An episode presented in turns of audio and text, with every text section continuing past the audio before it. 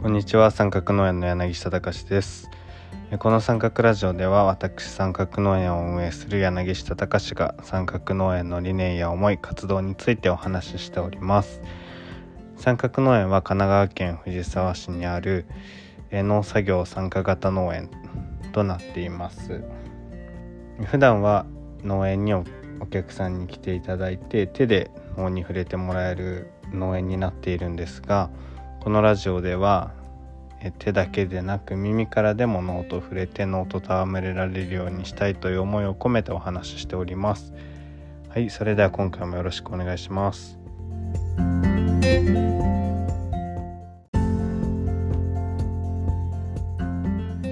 はい、え、今回はで第39回目となりました。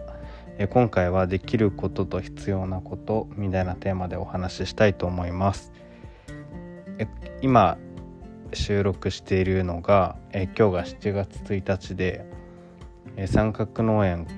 のえー、っと開業届を出してからちょうど2年になったのでまあ一応まあそこまで大きな記念日ではないですけど僕なりには記念日というか事業を開業してから2年経ったっていうことで紙っぺら1枚提出しただけっていう状態から、まあ、その時は畑もなかったんですけど畑を作っていろんなものができてこういうラジオもできてとか、えー、何もなかった状態から本当にいろんなものができてきたなと思っています。っていう今日にまあ偶然なんですけど寒川町にっていうところに僕は住んでいるんですけど畑自体は藤沢市にあって住所は寒川町で。で寒川町にお住まいの方に向けたフードドライブっていうのが第1土曜日にやっているっていうことを社協のホームページで見て、えっと、まずフードドライブっていうのはえー、っと、まあ、寄付して寄付された食材を、配布するってやつフードバンクっとか、まあ、いろんな呼び方があると思うんですけど寒川町のその社協でやっているのは第1土曜日、えー、まあ野菜が寄付できるのが第1土曜日だそうで野菜以外の食材だったら毎週とかやってるのかなちょっと情報は微妙ですけどまあそんな形で野菜以外のものはなんかレトルトとかお米とかそういうものは毎週とかやってて野菜とか、えー、まあ、限られたものは第1土曜日に寄付ができるってことだったので今日持って行ったんですけど、まあ、この活動寒川町のフードドライブその食材の寄付を募って寄付してもらったものをまた配布するその食材が必要な人に配布するっていう取り組みは僕が知ってる限りだと多分ここ数年ここ1年ぐらいで始まった気がするので、まあ、見た時から参加したいなとは思ってたんですけどなかなかこう野菜も揃わなかったし、まあ、今回はじゃがいもとかたくさん取れている野菜があるのでいざ持っていこうと思って持ってきたんですけど。あで社協のホームページで見たって言ったんですけどその社会っていう社協っていうのは社会福祉協議会の略で、えー、一番大きい単位で言うと全国社会福祉協議会ってあるしあのー、元になる組織はあの今話題の渋沢栄一とかが確か作ったもので社協。で都道府県社協と市社協とか都道府県の社協もあって市の社協もあって寒川まあとは市の下にはまた区の社協とか地区の社協とかどんどんちっちゃい社会福祉協議会っていうのもあるんですけど、まあ、その地域の社会とか福祉を、まあ、協議する会ですね。地域の福祉の拠点となるような組織で区の社協とかは民間ではなくて多分行政が組織しているはず。寒川町の社協も多分そうだと思うんですけど。でそこが企画しているフードドライブっていうのに今日参加あと寄付してきたっていうような感じで。でまあもともとやりたいなとはもともと思っていたしあと地域の福祉にどのように関わっていけるのかっていうのはずっと考えているところなので。でまあとりあえずその一歩目としてとりあえず今日やってみたって感じなんですけどでずっと最近ちょっと考えていたことがあってでそれが今日のテーマなんですけどできることと必要なことっていうのでこれは僕自身もその、まあ、寄付とかはしたいなとはもちろん思いますけどこれは別に経営が安定してるからとか余裕があるからっていうわけではなくて、まあ、できることからやっていこうっていう思いでやってることで、まあ、実際にデータとかを見ると寄付する人っていうのは比較的経済的に余裕がない人が多いっていうデータが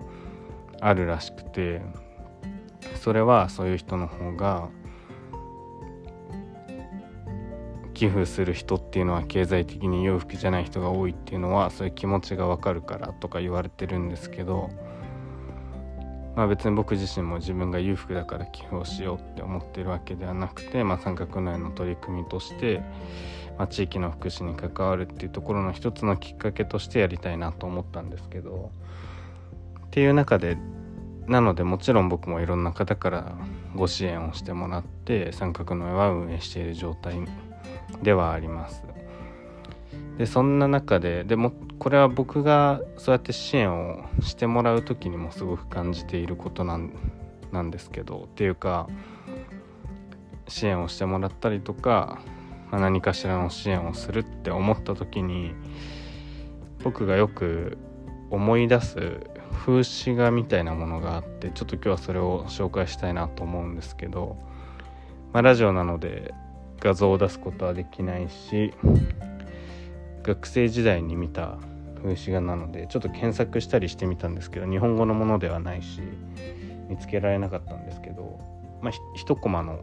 漫画みたいなもので2人のキャラクター、まあ、正確に言うと3人のキャラクターが出てくるんですけど、まあ、舞台はいわゆる発展途上国みたいなところで登場人物っていうのが、えー、ソーシャルワーカーの人ととあるお母さんとその息子さんで3人が出てきてでその息子さんは、デフっていうのが耳の聞こえない男の子で耳の聞こえない男の子とそのお母さん。で地域のソーシャルワーカーさん。でソーシャルワーカーさんがそのご家庭を支援してるみたいな状況のとある一コマで。ソーシャルワーカーさんがお母さんにこういうなんかチラシみたいな紙をこう持ってるような絵が描いてあって嬉しそうな顔でお母さんにこう言うんです。あのグッドニュースです。息子さんが入れる学校が見つかりましたって言うんですけど母さんがすごく悲しそうな顔で、えー、息子は昨日飢餓により亡くなってしまいましたみたいなことを言うっていう画像があって、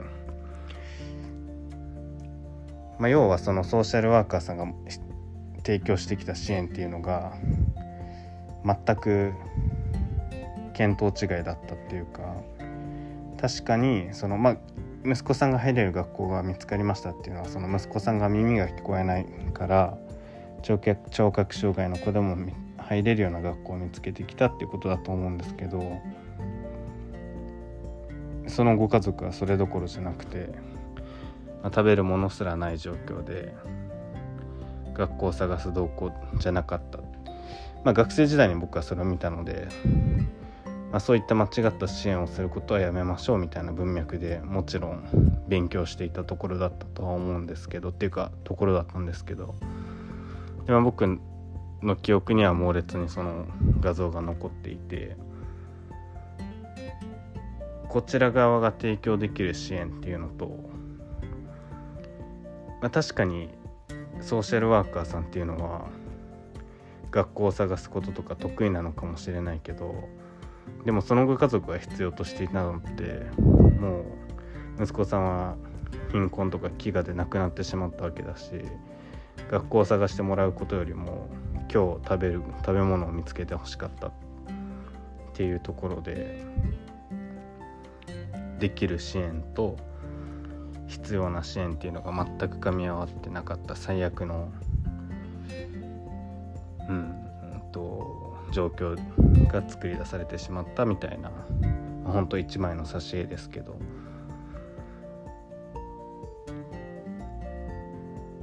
っていうのをずっと最近なんか頭にあってずっと考えていて。でこれは僕が支援をしてもらう時にもすごい思うことで。なのでそうならないように自分は支援をしたいなっていうのはすごく思ってて。で三角農園として何ができるかなって考えるとやっぱり農作業体験の提供農作業農作業に参加してもらう農園に参加してもらうっていうことはできるなと思うんですけどで現に三角農園ではフリー参加っていうのができて経済的に余裕がない方、まあ、基本的には相対的貧困ラインっていうのがなんとなく定められているので数値的に、まあ、それを下回る方っていうのをなんとなくイメージはしているんですけど、まあ、そうじゃなくとも経済的に余裕がないって方がチェックすれば三角農園には無料で参加できることになっているんですけどなのでお金がなくても三角農園に参加して、えー、野菜を受け取ることはできるし農作業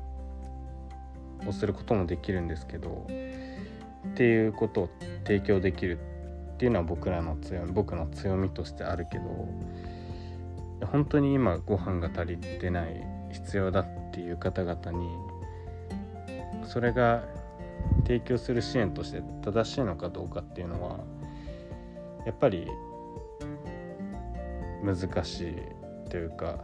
多分正しくなくて、まあ、だからただ野菜を届けるとか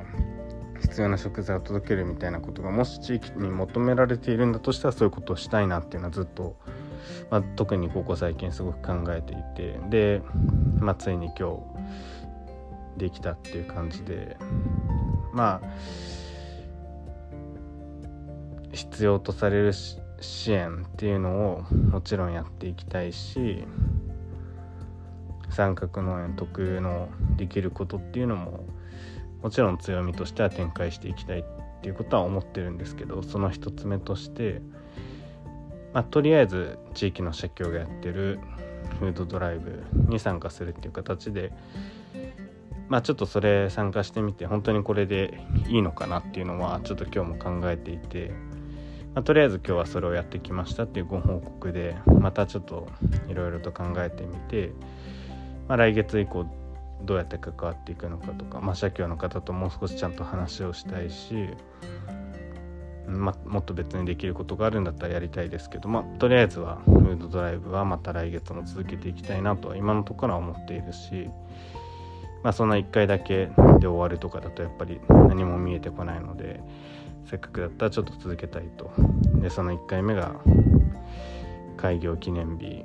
2年目2年丸2年経ったっていうところでできたのはまあいい3年目の滑り出しかなとは思っています。はい。ということで三角農園ができるしたい三角農園特有のできることっていうのと地域とか、えー、皆さんに求められていることっていうのを、まあ、間違えないように、まあ、今後も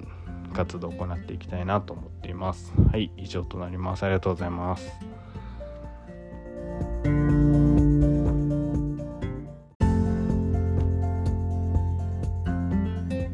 第39回今回もありがとうございました。三角農園ではこのポッドキャストに加えてえ Twitter、Instagram、Facebook、ブログの note、YouTube など各種 SNS もやっておりますのでそちらもチェックしそちらもチェックしていただけたら嬉しいと思います。また三角農園の活動を応援するマンスリーサポーター三角クラブというものも作っておりますので三角農園の活動に興味を持っていただいたり応援したいと思っていただいた方は是非そちらも入っていただけると嬉しいです。はい今日もありがとうございました。